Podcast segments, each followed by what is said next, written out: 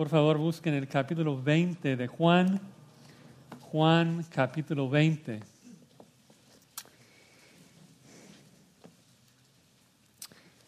Sin la resurrección no hay cristianismo. Sin la resurrección de Cristo no hay cristianismo. ¿Por qué? Bueno, en primer lugar porque es la resurrección que valida de que Cristo es el eterno Hijo de Dios. Eh, Cristo, Romanos 1.4, fue declarado Hijo de Dios con poder según el Espíritu de Santidad por la resurrección de entre los muertos. También es la resurrección que demuestra que Dios aceptó el sacrificio de Cristo a nuestro favor. Si Cristo hubiera quedado en la tumba, entonces debemos concluir de que murió por sus propios pecados y no ganó nuestra salvación. Sin la resurrección, Pablo dice en 1 Corintios 15, vuestra fe es vana, aún estáis en vuestros pecados. Si Cristo no resucitó, todos vamos al infierno, porque la única manera de saber que la muerte de Cristo en verdad fue aceptada por Dios y propició la ira de Dios en contra de nuestro pecado es porque Dios lo levantó de entre los muertos. Además, si Cristo no resucitó, no hay ninguna esperanza de que nosotros seremos resucitados. La resurrección de Cristo es las primicias de nuestra resurrección. Su resurrección es la primera de todas las nuestras. Por eso Juan nos recuerda en 1 Juan 3.2 de que cuando nosotros seremos resucitados seremos como Él, porque le veremos tal como Él es. Ah, es más, Pablo argumenta de que sabemos de que tenemos vida eterna porque el Espíritu de Dios que levantó a Cristo mora en nosotros. En Romanos 8, Pablo dice de que si el espíritu de aquel que levantó de los muertos a Jesús mora en vosotros, pues el que levantó de los muertos a Cristo Jesús vivificará también vuestros cuerpos mortales por su espíritu que mora en vosotros. Si Dios no pudo resucitar a Cristo, no hay ninguna esperanza para nosotros, ni ahora ni en la eternidad. La resurrección es todo. La, cruz no tiene ningún valor sin la resurrección. Si Cristo no vive hoy, nada importa. Y por eso nuestra salvación depende de si creemos o no en la resurrección. Recuerden que Pablo dice en Romanos 10:9, si confesaros con tu boca que Jesús es Señor y creyeres en tu corazón que, que Dios lo levantó de los muertos, serás salvo. Y es Interesante ver ese énfasis en la escritura sobre la resurrección, porque hoy en día en muchas iglesias lo que se enfatiza es solamente la muerte de Cristo, de que Cristo fue crucificado, que Cristo murió. Y claro, eso es parte esencial, es muy importante, pero no es el mensaje central de la Biblia. El mensaje central de la Biblia es de que el Cristo crucificado resucitó, Cristo crucificado vive hoy. Y esto siempre ha sido el centro del Evangelio. Recuerdan en Hechos 1 cuando Cristo envía a sus apóstoles al mundo y les manda con el mensaje del Evangelio, dice, me seréis qué? Me seréis testigos. Y la pregunta es, ¿testigos de qué? Me seréis testigos, testigos de mi resurrección, testigos de que vivo. Por eso que en Hechos 2 Pedro se para ante la gente y dice, a este Jesús resucitó Dios, de lo cual todos nosotros somos testigos. Lo mismo que Pablo dice en Hechos 26, que Cristo que dice que Cristo le apareció y le llamó para ponerle por testigo. Juan lo mismo, en Juan dice que da testimonio, que es testigo ocular de la resurrección de Cristo. Ahora, hoy tenemos la, la dicha de llegar al capítulo 20 de Juan. Y Juan, una vez más, quiere poner en alto a Cristo, quiere exaltar a Cristo y ayudarnos a poner nuestra fe en Él. Quiere ayudarnos a creer constantemente sin cesar en Cristo, el Cristo que murió por nuestros pecados, el Cristo que fue sepultado y que resucitó al tercer día. Y lo hace de manera magistral. Recuerden que la, semana pasada Juan nos ayudó a sentir la desesperación de los apóstoles cuando Cristo fue sepultado. El autor de la vida se quedó allí en la tumba. Y Juan realmente pudo crear en nosotros ese sentir de que se acabó la esperanza en la mente de los discípulos en ese, en ese momento. Obviamente ellos no entendían, no creían en la resurrección en aquel momento. Entonces cuando Cristo fue sepultado, se acabó su fe, se acabó su esperanza, todo se acabó. Lo interesante es de que para nosotros y para los lectores originales de Juan, que escribe en los 90 probablemente, pues ya sabemos cómo termina la historia, ya sabemos de que Cristo resucitó. Entonces lo que Juan busca hacer en estos primeros 18 versículos es crear en nosotros, ayudarnos a sentir lo que ellos experimentaron, ah, de que Juan nos, nos hace esperar 19 versículos hasta el momento que Cristo aparece a sus apóstoles. Y entonces genera mucho suspenso en esos primeros versículos. Nos hace esperar como ellos tenían que esperar. Ah, primero comienza con el suspenso de, que la tumba está vacía. María está confundida, Pedro está perplejo. ¿Qué, querrá decir esto? Que la tumba está vacía. ¿Alguien, ¿Alguien robó el cuerpo? ¿Qué pasó? Y luego Cristo decide aparecer a María Magdalena. María, la mujer que antes era endemoniada y loca. Y los apóstoles eh, creyeron su reporte de que Cristo había resucitado. No. Marcos comenta que los apóstoles no le creyeron. Lucas agrega, que pensaron que sus palabras eran disparates, una locura. Y entonces Juan nos ayuda a sentir ese suspenso que experimentaron los, los apóstoles originales, de que el cuerpo no está, la tumba está vacía. Hay rumores, rumores de ángeles, rumores de, de que Cristo vive. ¿Qué habrá pasado? Entonces, aquí en Juan 20, 1 al 18, vamos a, a ver estas tres etapas de la resurrección que experimentaron esos primeros discípulos que nos retarán a confiar en el Cristo resucitado. Tres etapas. Primero, la confusión. La confusión. Segundo, la afirmación. Y tercero, la aparición. La confusión, la afirmación y la aparición. Vamos a leer este hermoso texto. Juan 20, comenzando con el verso 1. El primer día de la semana, María Magdalena fue de mañana, siendo aún oscuro, al sepulcro y vio quitada la piedra del sepulcro. Entonces corrió y fue a Simón Pedro y al otro discípulo, aquel al que amaba Jesús, y les dijo, se han llevado del sepulcro al Señor y no sabemos dónde la han puesto. Y salieron Pedro y el otro discípulo y fueron al sepulcro. Corrían los dos juntos, pero el otro discípulo corrió más a prisa que Pedro y llegó primero al sepulcro. Y bajándose a mirar, vio los lienzos puestos ahí, pero no entró. Luego llegó Simón Pedro tras él y entró en el sepulcro y vio los lienzos puestos allí, el sudario que había estado sobre la cabeza de Jesús, no puesto con los lienzos, sino enrollado en un lugar aparte. Entonces entró también el otro discípulo que había venido primero al sepulcro y vio y creyó porque aún no habían entendido la escritura que era necesario que Él resucitase de los muertos. Y volvieron los discípulos a los suyos. Pero María estaba fuera llorando junto al sepulcro. Y mientras lloraba, se inclinó para mirar dentro del sepulcro y vio a dos ángeles con vestiduras blancas que estaban sentados el uno a la cabecera y el otro a los pies donde el cuerpo de Jesús había sido puesto. Y le dijeron, Mujer, ¿por qué lloras?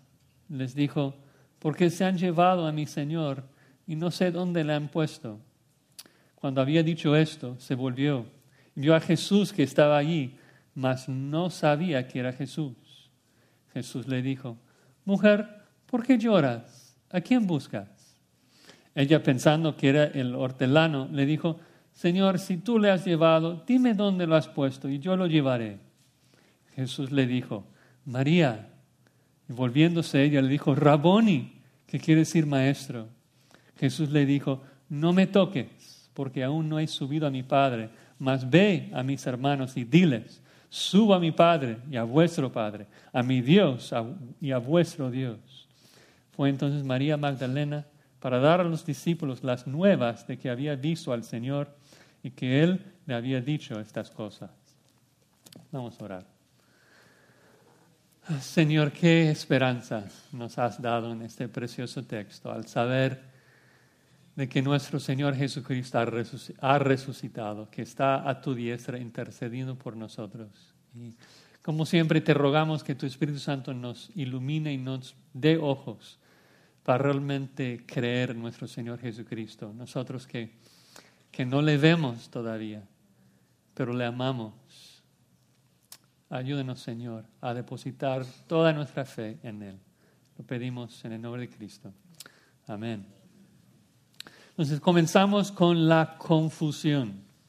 Y Juan en esta sección pone casi todos los verbos en tiempo presente. Lo hace muy vívido.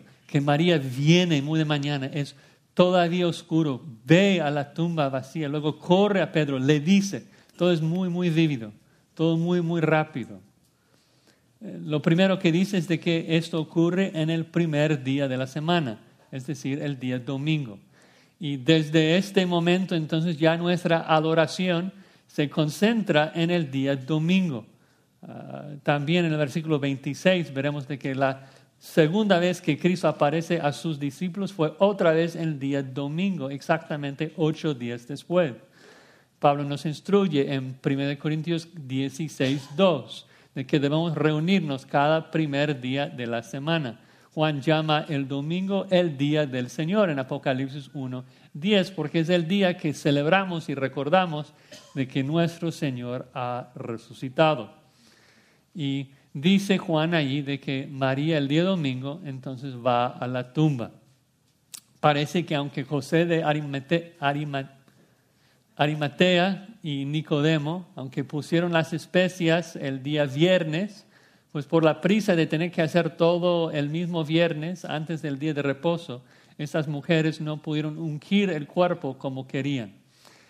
Ahora, Juan solamente menciona a María Magdalena, pero sabemos que hubo otras mujeres allí también por los otros evangelios. Y a veces la gente choca con eso de que, uy, parece como contradicción que, que Juan solamente menciona a María y los otros evangelios mencionan otras mujeres. Hay que recordar que no son contradicciones. Juan no dice que María fue solo, sino que solamente quiere destacar las acciones de María. Y esto hace que los cuatro evangelios realmente se complementen, de que son cuatro testigos diferentes, que vieron cosas diferentes que mencionan cosas diferentes. Y voy a explicar eso un poco más mientras avanzamos en el texto. Pero dice que entonces Cristo muere el día viernes, ponen su cuerpo en la tumba el mismo día viernes, luego todo el día sábado, el día de reposo, no pueden visitarlo. Entonces el día domingo, lo más temprano posible, María llega al sepulcro. Juan dice, siendo aún oscuro es decir, de que es el amanecer, pero el sol apenas está saliendo, Jerusalén todavía está bajo la sombra del monte de los olivos, y el hecho de que dice que es aún oscuro creo que es otra evidencia de que este es el testimonio verdadero de un testigo ocular, que nos está narrando las cosas así como él lo recuerda. Si Juan docenas de años después de los otros evangelios, quisiera simplemente repetir, los otros tres evangelios dicen que el sol ya ha salido. Los otros evangelios dicen que, que ya es el amanecer. Juan lo narra desde su perspectiva, de que era tan temprano, de que todavía era difícil ver, todavía era oscuro. Y creo que lo hace así, lo, lo cuenta así, en primer lugar porque demuestra el amor de María que ella llega tan temprano se pudo. En el momento que ella puede caminar, ya está ahí. Y creo que en segundo lugar, viendo cómo es que Juan utiliza la palabra oscuridad y tinieblas en Juan y en primera, segunda y tercera de Juan, eh, eh, siempre simbolizan este, la, la, maldad, lo malo, en este caso la, la tristeza de la muerte, muerte de Cristo. El punto es que la luz de la resurrección todavía no resplandece. Es oscuro, nadie sabe lo que ha pasado todavía. Y para la sorpresa de María, cuando llega, dice que vio quitada la piedra del sepulcro. Ahora sabemos por los otros evangelios ah, de que el Sanedrín había puesto soldados en la tumba que sellaron la piedra, que guardaron la entrada. El Sanedrín no quiso que los apóstoles fingieran una resurrección, que es interesante que, que los judíos impíos esperaban más un intento de resurrección que los mismos apóstoles de Jesucristo. Qué, qué vergüenza. Pero luego Dios puso a los soldados a, a dormir, luego hubo un terremoto, los soldados huyen y tan pronto se acabe todo esto, María llega a la tumba y dice que ve que la piedra está quitada, está al lado, la tumba vacía. Y interesante, como veremos más tarde en Juan 20, eh, Cristo puede simplemente aparecer dentro de un cuarto con las puertas cerradas. Entonces la, la, piedra no se quitó para que él pudiera salir. La, puerta, la, la, piedra se quitó ¿por qué? Para que los testigos pudieran entrar y ver de que había resucitado, para que nosotros pudiéramos ver y creer. Entonces, versículo 2 dice que corrió y fue a Simón Pedro y al otro discípulo, aquel al que amaba Jesús. María corre porque está desesperada, está preocupada de que robaron el cuerpo de Cristo. Es una crueldad que robaron su cuerpo. Entonces corre, primero corre a la casa de Simón Pedro y luego van y recogen a Juan. Seguramente estaban siendo hospedados eh, cerca. Juan, siempre muy humilde, no da su nombre, solamente dice que es el apóstol que Cristo amaba. Y dice que María les dijo, se han llevado del sepulcro al Señor y no sabemos dónde le han puesto. Otra observación, la precisión de las palabras de Dios es increíble. Noten que María no dice, han llevado el cuerpo y no sé dónde lo han puesto, en singular. Dice que no sabemos. ¿Por qué? Porque hay otras mujeres ahí, exactamente como los otros evangelios eh, dicen. Entonces, cuatro testimonios del mismo evento desde cuatro perspectivas diferentes, enfatizando cosas diferentes. Entonces dice, el cuerpo no está. Entonces, versículo 3, salieron Pedro y el otro discípulo y fueron al sepulcro. Eh, salieron en singular en griego, salió Pedro con el otro Juan pone la primacía sobre Pedro, que, Pedro es el primero que sale a correr. Y versículo 4, corrían los dos juntos, pero el otro discípulo corrió más a prisa que Pedro y llegó primero al sepulcro. Juan, según comprendemos, es más joven que Pedro y seguramente pudo correr mucho más rápido. Llega a la puerta y Juan dice, versículo 5, y bajándose a mirar, vio los lienzos puestos allí, pero no entró. Ah, muchas veces repite esto, que, vio, vio los lienzos. Eh, bajándose a mirar es la idea de mirar intensamente. Y Juan enfatiza el, el susto, el shock, que ve los lienzos y está sacudido, está procesando lo que está viendo, pero ni siquiera puede moverse, está paralizado. Me imagino que su mente está corriendo a, toda velocidad. Es de que la historia de María de la tumba ya no tiene sentido. Si llevaron el cuerpo a otro lugar, lo llevarían en los lienzos. Si robaron el cuerpo, igual, nadie va a robar el cuerpo y, tomar el tiempo de quitar los lienzos y luego doblar este, el sudario, poner todo en orden. No, entonces Juan se queda allí pasmado. En versículo 6 luego llega, llega Simón Pedro tras él y siempre más atrevido, entró en el sepulcro y él también vio los lienzos puestos allí. Pedro ve que la tumba está vacía. Y ves el impacto que eso tuvo en la mente de Juan, ¿no? que, que repito, los lienzos estaban allí.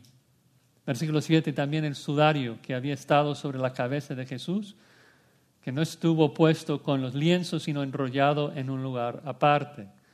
El sudario, la palabra en griego es un pañuelo que estuvo en la cabeza de Cristo, estuvo doblado, es la idea, al lado. Entonces tenemos a a esas personas. Tenemos a Juan, tenemos a Pedro, tenemos a María y las otras mujeres y están en un estado de confusión completa. Están perplejos, están desconcertados, pasmados. Y es importante comprender lo que esto implica, porque creo que a veces leemos esta narrativa y vemos su confesión como algo incluso lindo, ingenuo, inocente. Pero no, es una maldad, es malvado. Su, su confusión se da por su incredulidad, por no creer la palabra de Cristo. Y Cristo los va a regañar. Juan dice en el versículo 9, ya lo leímos, de que el problema es de que no entendían, no creían la escritura. Eso es un pecado. Cuando Tomás no quiso creer hasta ver a Cristo, Cristo le regaña, dice, no seas incrédulo. Lucas 24, Cristo dice a dos de sus discípulos, insensatos y tardos de corazón para creer, debían haber esperado la resurrección el tercer día. Todos los discípulos, Juan, Pedro, debían estar ahí en la tumba la mañana del día domingo, esperando celebrar la resurrección, pero no creían. Su, su confusión se da a su incredulidad optaron por solamente creer lo que podrían ver con sus ojos físicos. Creyeron de que Cristo estuvo muerto, que no iba a regresar. No creyeron lo que Cristo dijo, no creyeron la palabra de Cristo. Qué lección tan importante para nosotros, de no creer lo que vemos en el mundo, sino de creer lo que vemos en el texto bíblico. No, no creer lo que vemos con los ojos físicos, sino creer lo que dice la palabra de Cristo en la Biblia. Qué lección tan importante. ¿Cómo, cómo estamos en eso, hermanos? Cuando vemos que las cosas van mal desde nuestra perspectiva. ¿Entras en pánico? ¿Entras en confusión? ¿O pones tu fe en la palabra de Dios que tiene que cumplirse necesariamente? Dios es soberano, hermanos. Todo lo que Él nos ha prometido se va a cumplir. No importa cómo se vean las cosas. No importa si, parece que todo se acabó. No importa si Cristo está en la tumba el viernes y el sábado. Si Él dijo que va a resucitar, va a resucitar y hay que creer. Me pregunto, ¿qué, qué promesas de Cristo te cuesta creer? No seas incrédulo. Cuando Cristo promete de que Él te ayuda a batallar contra tu pecado, ¿le crees? o eres incrédulo? Cuando Cristo promete regresar, ¿te da gozo? ¿O estás demasiado confundido con las pruebas, con las cosas que ves? Hay que dejar de ser incrédulos y creer, creer aunque no vemos. Que Dios nos ayude en nuestra incredulidad. Bueno, pasemos a, a la segunda etapa, que de la confusión llegamos a la afirmación. Versículo 8. Entonces entró también el otro discípulo, es decir, Juan, que había venido primero al sepulcro y vio y creyó. Qué lindo. Ya que, que Pedro entró en la tumba, Juan agarra el valor de entrar también y dice que vio. ¿Qué vio? Bueno, no vio a Cristo resucitado. Lo que vio fue los lienzos, vio el sudario, vio que el cuerpo de Cristo no estuvo en la tumba. No es de que el cuerpo de Cristo se había caído por, por terremoto, que estaba en un lugar oscuro. No, el, cuerpo de Cristo no estaba allí. Entonces Juan ve que la tumba está vacía y creyó. Creyó. Ahora la gran pregunta, ¿qué creyó? Bueno, no entiende todo. Él admite en el versículo 9 de que no entendió que la escritura tenía que cumplirse. Pero sí, en este momento Juan es el primero que creyó en la resurrección de Cristo. Vio la tumba vacía y creyó. Y por eso llamé a este punto afirmación, de que Juan afirma que creyó que Cristo había resucitado. En contraste a Tomás, que no pudo creer sin ver, Juan es el bienaventurado de Juan 20, 29. Cristo dice a Tomás, porque me has visto, Tomás, creíste. Bienaventurados los que no vieron y creyeron. Eso es Juan. Es la clave también de toda esta sección, de creer sin ver. Hay un énfasis muy fuerte de esto, de que la única manera de ver de verdad a Jesucristo es con ojos de fe.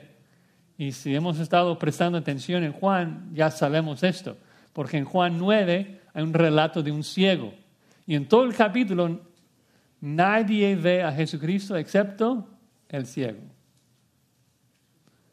Todos los que ven con sus ojos físicos solamente son más ciegos que el ciego. Ahora, también nos damos cuenta de la importancia de esta sección porque esos 18 versículos forman lo que llamamos un quiasmo. Recuerdan que un quiasmo es una torta lógica en donde los panes se repiten y al centro la carne.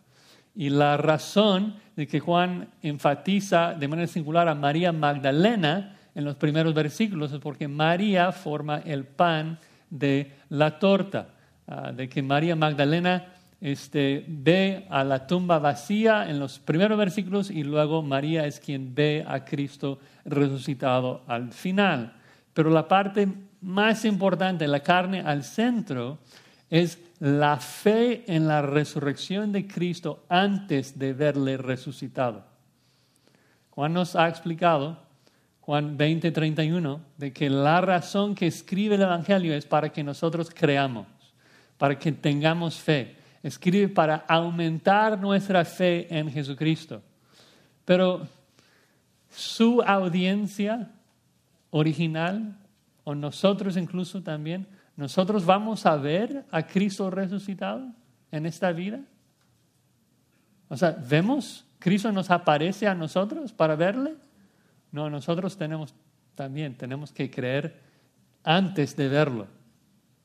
Y lo que Juan hace aquí en esos versículos es mostrarnos de que por el poder del Espíritu Juan, cuando vio la tumba vacía, creyó. Y Juan quiere lo mismo para ti, lo mismo para mí que veamos la tumba vacía descrita aquí en la escritura y creamos. Para los lectores originales de Juan, nadie, nadie de nosotros tampoco tendremos la dicha de ver a Cristo resucitado, ¿no? no en esta vida.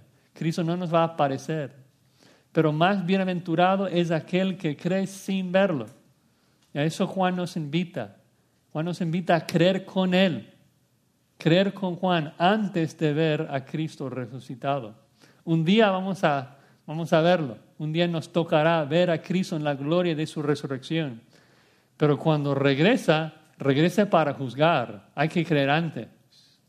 Cuando regresa en su, su segunda venida, viene para juzgar a sus enemigos y aplastarlos y matarlos con la espada de su boca. Hay que creer antes. Por eso la urgencia de las palabras de Juan, de creer antes de ver. Bueno, versículo 9 nos demuestra el lugar donde vemos a Jesucristo. Vean la, la conexión. Que Juan nos exhorta a creer no por ver, sino por leer lo que dice la Escritura. Dice versículo 9, porque aún no habían entendido la Escritura, que era necesario que Él resucitase de los muertos. Juan pone la primacía allí en la escritura. Dice que ellos no entendían. Juan, aunque creyó por ver la tumba vacía, debía haber creído antes. Debía haber creído por la escritura. De que la escritura tiene que cumplirse. No solamente las palabras de Cristo, sino las palabras del Antiguo Testamento que profetizó sobre la resurrección. Pero no entendieron, no entendieron pasajes como Isaías 53, 10 que hablando del Mesías dice, cuando haya puesto su vida en expiación por el pecado, verá linaje y vivirá por largos días. Es decir, después de morir va a resucitar. No entendieron el Salmo 16.10, que dice, porque no dejarás mi alma en el Seol, ni permitirás que tu santo vea corrupción. Es decir, que el Mesías va a morir, su alma va a Hades, pero su cuerpo no va a experimentar corrupción porque será resucitado. Juan, Pedro no entienden esto. Y eso también enfatiza la elección de Cristo en el aposento alto, de la necesidad de la iluminación del Espíritu Santo.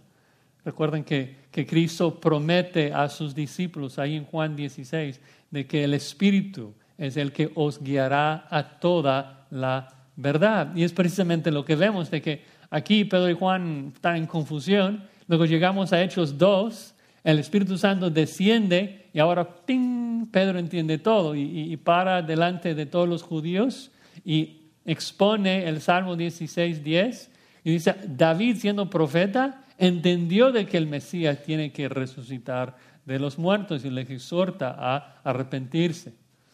Pero Pedro evidentemente no está en Hechos 2 en este momento. En Juan 20 todavía no entiende. Entonces, debido a esto, versículo 10, dice que volvieron los discípulos a los suyos. Regresan al lugar donde estaban siendo hospedados. O sea, son de Galilea del Norte, pero seguramente tienen familiares allí en Jerusalén. Están quedando con ellos. Y es fascinante pensar en eso de que simplemente regresan a sus casas. Es fascinante porque Cristo está allí viéndolos. O sea, Cristo ya ha sido resucitado, Cristo es omnipresente, Él está allí y pudo aparecer ahí en este momento, pero simplemente les deja salir, les deja regresar a casa. Y yo me pregunto, o sea, ¿por qué es que Cristo les obliga a esperar? ¿Por qué no aparece en ese momento? Respuesta, no tengo la más mínima idea. El texto no dice, pero es una lección muy importante. Porque muchas veces el plan de Dios es un misterio para nosotros y no sabemos por qué nos hace esperar. Según vemos las cosas, Dios no está obrando a nuestro favor, pero nos toca creer, aunque no lo vemos. Sabemos de que no es porque, bueno, es de que Cristo, algunos dicen, Cristo quería aparecer cuando todos están juntos. No, porque luego aparece a María, luego aparece con diez sin Tomás. No, no, no sabemos por qué. Tal vez porque quiso ah, ayudarles a crecer en su fe, no, no sabemos. Pero Dios no tiene que revelar sus planes y propósitos a nosotros. Él es el alfarero, nosotros el barro y hay que confiar en Él, no ser incrédulos. Aunque nos toque lidiar con enfermedades, nos toque lidiar con pruebas, momentos donde no vemos su bondad, no vemos su bondad en el mundo, pero ¿sabes qué? Vemos su bondad acá. Y la pregunta es, ¿qué vas a creer? ¿Lo que ves con tus ojos o lo que Dios dice en su palabra? Bienaventurado el que no ve y cree.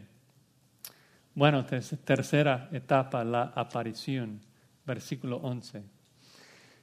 Dice, pero María estaba fuera llorando junto al sepulcro y mientras lloraba se inclinó para mirar dentro del sepulcro.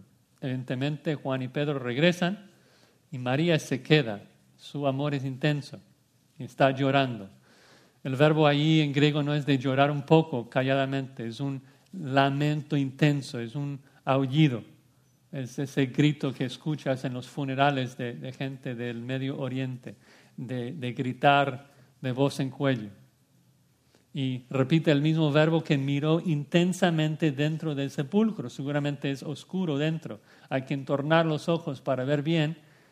Y otra vez, para su sorpresa, versículo 12, dice que y vio a dos ángeles con vestiduras blancas que estaban sentados el uno a la cabecera y el otro a los pies donde el cuerpo de Jesús había sido puesto. Aparentemente María está en shock, está pasmada. Ahora, no sabemos exactamente el por qué, pero aparentemente María no se da cuenta que los dos hombres son ángeles. A veces tenemos la idea de que tienen sus vestiduras y están como brillando luz.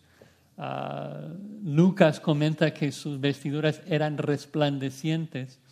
Pero la palabra es muy poca común en el Nuevo Testamento. Puede ser simplemente un blanco totalmente brillantemente blanco. Y María está tan asustada que, no entiende lo que está pasando. Entonces los, los, dos ángeles, versículo 13, le dijeron, mujer, ¿por qué lloras? Ahora, me pongo en la piel de, de María y ha de ser algo difícil lidiar con, con esa pregunta. Recuerden que para los judíos el cadáver de, un ser querido debía ser honrado, era muy importante. ¿Recuerdan este, esos hombres valientes eh, de, de Jabes que arriesgaron su vida por honrar el cuerpo del rey Saúl? ¿Recuerdan? La importancia allí de, de honrar el cuerpo. Y me pongo en la piel de María y digo, qué cruel son esos dos hombres que, que María llega a la tumba de su Señor, la tumba está vacía, ellos llevaron el cuerpo y me van a preguntar, ¿por qué lloro? Si supiera María que los dos hombres son ángeles y saben exactamente por qué está llorando, y aún así pregunta, a lo mejor suena peor, pero en verdad, hermanos, es la paciencia, es la gracia y misericordia de Dios que muestra a nosotros desde Génesis 3 que estamos en pecado y nos hace preguntas para extraer nuestra confesión, para extraer nuestro arrepentimiento. ¿Recuerdan ahí en Génesis 3 que Dios pregunta a Adán y Eva después de, que pecaron, ¿dónde están? ¿Han comido del fruto? Claro que Dios sabe dónde están, sabe que, que, que habían pecado. Y vemos lo mismo aquí, de que los ángeles preguntan a María, ¿por qué llora?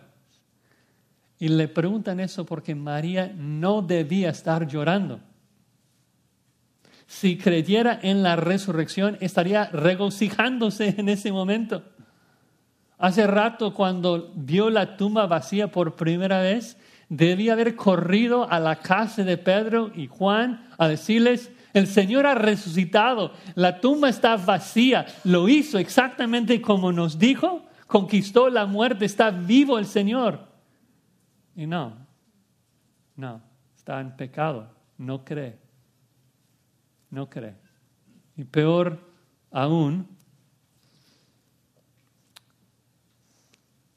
ella, pues, sí, simplemente no, no cree, no confía en las palabras de Jesucristo. Pero el hecho de que María se está portando como incrédula, más que nada hace brillar la paciencia, la bondad, la gracia y la misericordia del Señor. Que aún en ese estado, Cristo decide aparecer a ella. Que Cristo aparece a ella en su incredulidad. Cristo no aparece a ella porque ella fue la única que tenía fe, no. Cristo aparece a ella a pesar de su incredulidad. Y ves el principio bíblico allí de que Dios siempre es el que busca no es de que nosotros buscamos a Dios con fe, no. Él nos busca y conquista nuestra incredulidad con el poder de su presencia, con la regeneración del Espíritu Santo, quien nos hace de nuevo y, y nos da ojos de fe para creer en Él. María sigue en su incredulidad. Entonces, contesta a los ángeles, Estoy llorando porque se han llevado a mi Señor y no sé dónde le han puesto. Ven que María no cree en la resurrección, cree que alguien ha llevado el cuerpo. Solo quiere saber dónde para ungir el cuerpo y llorar su muerte. Pero versículo 14 dice, cuando había dicho eso, se volvió y vio a Jesús que estaba allí, mas no sabía que era Jesús. Tal vez escucha un ruido, algo, se da cuenta de que alguien está detrás de ella entonces voltea y es Jesús, pero no le reconoce. Dices, ¿cómo es posible? ¿El, cuerpo de Cristo parecía diferente? Bueno, sí y no. Eh, no. no. es de que es un Jesús diferente, es el mismo Jesús, el mismo cuerpo, ahora glorificado. Pero pensemos en lo que ha pasado en los últimos tres días.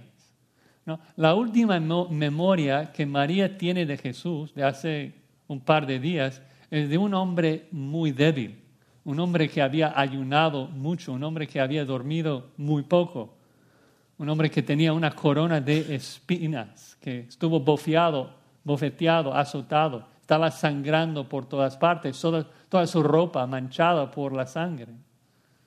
Y no dice nada de la ropa de Jesucristo, pero seguramente es una ropa totalmente blanca. Además, María ha estado llorando muchísimo, tiene lágrimas en los ojos, está en shock. Y por encima de esto, Cristo simplemente no se ha revelado a ella internamente. Como mencioné de Juan 9, el único que en verdad puede ver a Jesús es aquel que, que Cristo se revela. Dios necesita darle ojos de fe y María todavía no cree. Punto muy, muy vital en, esa parte de, de Juan, que María no ve a Cristo porque Cristo todavía no se revela a ella. Entonces Cristo otra vez con la misma pregunta que le hicieron los ángeles, para aumentar su fe, le dice en versículo 15, Jesús le dijo, mujer, ¿por qué lloras? ¿A quién buscas? Ella pensando que era el hortelano, el jardinero, le dijo, Señor, si tú le has llevado, dime dónde lo has puesto y yo lo llevaré. O sea, la misma respuesta que dio a los ángeles. Ah, dice, Señor, señores con S minúsculas, ella cree que es el jardinero, le pregunta, ¿dónde llevas el cuerpo? Y María no, no le mira con mucha atención, de hecho voltea de nuevo para ver la tumba vacía, increíble en que María le da la espalda a Cristo resucitado. Versículo 16. Y Jesús le dijo, María. Y volviéndose de nuevo, es la idea, volviéndose ella le dijo, Raboni, que quiere decir maestro. Al principio cuando ve a Cristo no le reconoce. Pero en el momento que Cristo dice su nombre, en el momento que Cristo le busca, de inmediato reconoce su voz. Y otra lección tan importante de la relación entre ver y escuchar la voz de Cristo. No, pudo reconocerlo por los ojos físicos, pero cuando la oveja escucha la voz de su pastor, reconoce. Juan 10, mis ovejas oyen mi voz. Le dice Raboni. Entonces María hubiera sido la, el nombre que Cristo siempre usaba para hacer referencia a, María y Raboni hubiera sido la palabra que ella siempre usaba para referirse a Cristo. En ese momento, María se postra delante de Cristo y agarra sus pies. Versículo 17, agrega Jesús le dijo, no me toques porque aún no he subido a mi Padre. Eh, tocar allí en, griego no tiene el sentido de, de tocar así, sino de aferrarse a algo y no soltarlo. María ha agarrado a Cristo, no lo va a dejar. Pero Cristo dice, tienes que soltarme, porque acabo de resucitar y no he subido al cielo todavía, que es un gran misterio que, que no voy a intentar explicar porque es un misterio, pero obviamente Cristo, que es una sola persona, tiene dos naturalezas en su naturaleza divina, Él es omnipresente, ¿no? habita en cada espacio del, universo. En su naturaleza humana, o sea, está limitado a, a donde está su cuerpo físico, y en ese momento había sido resucitado, pero el cuerpo físico de Cristo no había ascendido al cielo, no había sentado a la diestra del Padre. Y Cristo dice, eso tiene que pasar. Dice, bueno, si eso es cierto, Josías, entonces Cristo tiene un cuerpo humano hoy, sí. ¿Dónde está? Está en el cielo. ¿Dónde está eso? En una dimensión que no vemos. Yo, yo no sé, o sea, por eso tenemos que creer, ¿no? No, no verlo. Pero yo creo que también el punto de, Cristo, de que María no, no pudo aferrarse a Él, es un poco metafórico también, de que Cristo tenía que, Cristo tenía que ascender en ese momento a su Padre y tenía que permanecer allí en el cielo, de que los discípulos no, no podrían tener la presencia física de Cristo para siempre, de que debían dejarle ir y esperar la venida del Espíritu Santo, el otro consolador que Cristo les había prometido. Entonces, Cristo le encomienda con un mensaje, le dice ahí al final del versículo, versículo 17, mas ve a mis hermanos y dile, subo a mi Padre y a vuestro Padre, a mi Dios y a vuestro Dios. Y eso, hermano, realmente hermoso. Que Cristo dice, ve a mis hermanos. En particular es lindo porque pensemos en los apóstoles en este momento cuando Cristo lo llama hermanos. Son escépticos, no creen en su resurrección su, fe está tambaleando. Creen que Cristo está muerto, sepultado. no creían en su resurrección. Los otros evangelios afirman que no creían el reporte de María. No creían. Y aún así, Cristo no se avergüenza de llamarlos hermanos, en cumplimiento de lo que dice Hebreos 2.7. ¿Por qué no se avergüenza de llamarlos sus hermanos? Porque ya, ya había obtenido su redención, ya los había comprado para Dios, ya eran sus hermanos, coherederos de toda la herencia de su Padre, que significa, como explica, que mi Dios es su Dios, mi Padre es su Padre. Fueron adoptados con todas las bendiciones y todos los derechos que tenía Jesucristo mismo. Es una verdad tan tremenda que nosotros que creemos en Cristo somos adoptados como hijos de Dios, hermanos de Jesucristo. ¿Qué confianza debe darnos de saber de que somos hijos de Dios no por nosotros? Somos hijos de Dios no, no por nuestros esfuerzos, no, no por nuestras obras, ni siquiera por nuestra fe. Aunque obvio tenemos que creer, pero la fe no es que nos salva, la fe no es lo que nos hace hijos de Dios.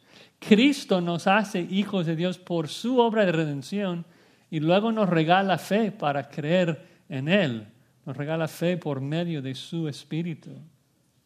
Increíble la bondad y la gracia de Dios que busca pecadores y los hace hijos tuyos, hijos suyos. Bueno, versículo 18. Resume, dice, fue entonces María Magdalena para dar a los discípulos las nuevas de que había visto al Señor y que Él le había dicho estas cosas. Es decir, María obedece, va, da el mensaje a los apóstoles, pero no, o sea, los discípulos no le creen, no tenían fe, no podrían creer, no, no podrían creer solamente por la promesa de Cristo. Es una, una vergüenza para los apóstoles en este momento. Y Quisiera nada más tomar un segundo eh, para pensar un poco en, la pregunta de por qué Cristo decide aparecer a María Magdalena entonces, si nadie le iba a creer. Como que en la mente humana, en la lógica humana, parece no tener mucho sentido. Ah, una mujer pecadora, una mujer antes endemoniada, María ni siquiera tendría credibilidad en una corte judía. Entonces, ¿por qué escoger a ella? como el primer testigo del hecho más importante en la historia del universo. Pienso en varias razones. Primero, muchas personas tachan a la Biblia de ser machista. Nada que ver. Dios encarnado decide aparecer primero a una mujer, una mujer de reputación cuestionable, que no es algo fuera de lo común para Dios, es algo normal para Dios. De si piensas en la genealogía de Cristo, hay cuatro mujeres. ¿Quiénes? Tamar, fornicaria, Raab, pagana, Ruth, idólatra, Betsabé, adúltera. Y ahora María, Cristo aparece a ella, una mujer antes endemoniada y loca, de la calle. Cristo no aparece a los poderosos, Cristo no aparece a los religiosos. Y esto exalta y nos habla de la pura gracia de Dios, que Dios no mira lo que mira el hombre. Dios mira al humilde y al pobre de espíritu.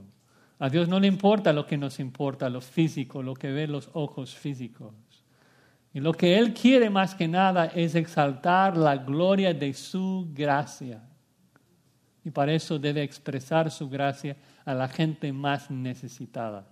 No a los hombres poderosos, sino a mendigos como María, mendigos como tú y yo.